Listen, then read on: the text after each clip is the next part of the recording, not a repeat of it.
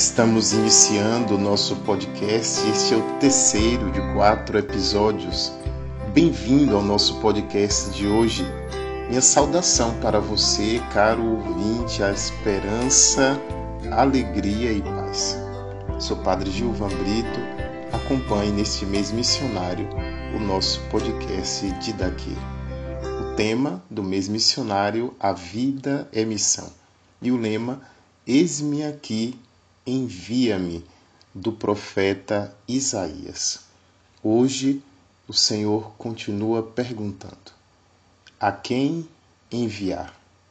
Que nós possamos dizer com toda alegria e convicção: eis-me aqui, envia-me. Da carta encíclica do Sumo Pontífice João Paulo II sobre a validade permanente do mandato missionário. O Espírito Santo é o protagonista da missão. No ápice da missão messiânica de Jesus, o Espírito Santo aparece-nos no mistério pascal em toda a sua subjetividade divina, como aquele que deve continuar agora a obra salvífica radicada no sacrifício da cruz. Esta obra, sem dúvida, foi confiada aos homens, aos apóstolos e à Igreja.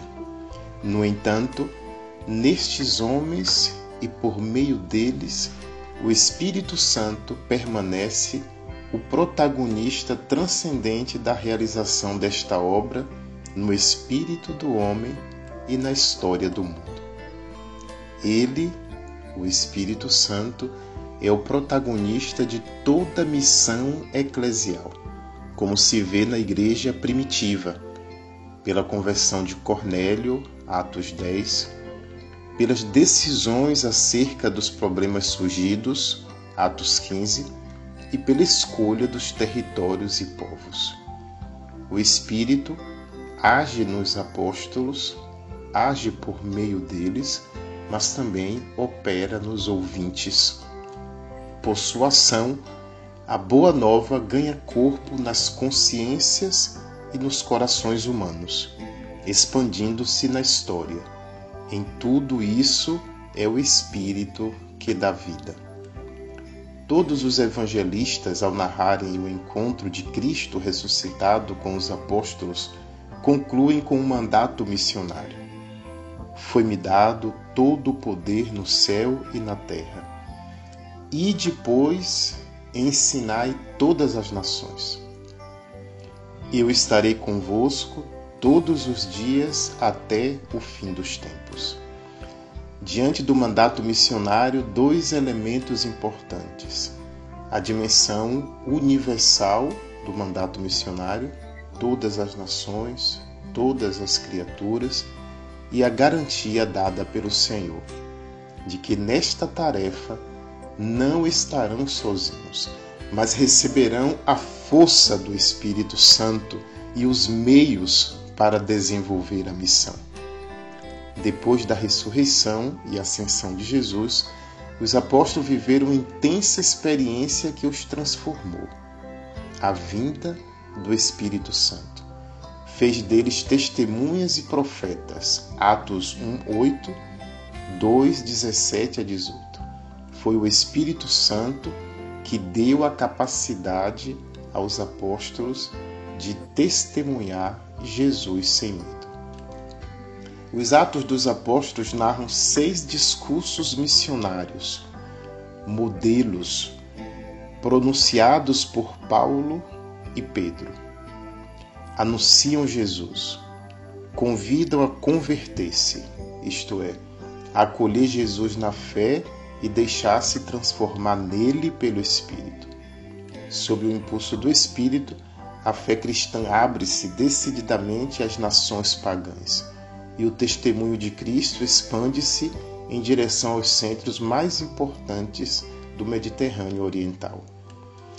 É o Espírito que impele o grupo dos crentes a constituírem comunidades, a serem igreja, as comunidades eclesiais missionárias. Uma das finalidades centrais da missão é reunir o povo de Deus na escuta do Evangelho, na comunhão fraterna, na oração e na Eucaristia. Ter um só coração e uma só alma. Neste sentido, a comunhão abrange os aspectos humano, espiritual e material. O nosso tempo, com a humanidade em movimento e insatisfeita, exige um renovado impulso na atividade missionária da Igreja. É preciso coragem apostólica, apoiada sobre a confiança no Espírito Santo. A igreja deve enfrentar os novos desafios para a evangelização, seja para revigorar a fé dos batizados ou para proclamar a boa notícia do Evangelho àqueles que ainda não conhecem a Cristo.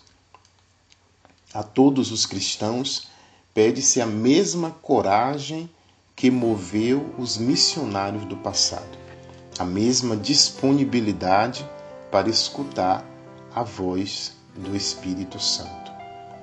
Papa Francisco, na sua mensagem para este mês missionário, neste ano, marcado pelas tribulações e desafios causados pela pandemia do Covid-19, este caminho missionário de toda a Igreja continua à luz da palavra que encontramos na narração da vocação do profeta Isaías. Eis-me aqui, envia-me. É a resposta sempre nova à pergunta do Senhor: Quem enviarei? Esta chamada provém do coração de Deus, da sua misericórdia, que interpela quer a igreja, quer a humanidade na crise mundial atual. À semelhança dos discípulos do Evangelho, fomos surpreendidos por uma tempestade inesperada. Demos-nos conta de estar no mesmo barco, todos frágeis e desorientados, mas ao mesmo tempo importantes e necessários. Todos chamados a remar juntos, todos carecidos de mútuo encorajamento. E neste barco estamos todos tal como os discípulos que, falando a uma só voz, dizem angustiados: Vamos perecer. Assim também nós nos apercebemos de que não podemos continuar na estrada, cada qual por conta própria, mas só o conseguiremos juntos. Sofrimento e a morte fazem-nos experimentar a nossa fragilidade humana, mas ao mesmo tempo todos nos reconhecemos participantes de um forte desejo de vida e de libertação. Neste contexto, a chamada missão, o convite a sair de si mesmo por amor a Deus e ao próximo, aparece como uma oportunidade de partilha, serviço e intercessão. A missão que Deus confia a cada um faz passar do eu medroso e fechado ao eu resoluto e renovado pelo dom de si. Eis-me aqui, Senhor, envia-me. Encerremos com a oração do mês missionário. Deus Pai, Filho e Espírito Santo, fonte transbordante da missão, ajuda-nos a compreender que a vida é missão, dom e compromisso. Que Maria, nossa intercessora na cidade, no campo, na Amazônia e em toda parte, ajude cada um de nós a ser testemunhas proféticas do Evangelho numa igreja sinodal e em estado permanente de missão. Que Deus nos abençoe. Até a próxima semana. Obrigado por acompanhar este episódio.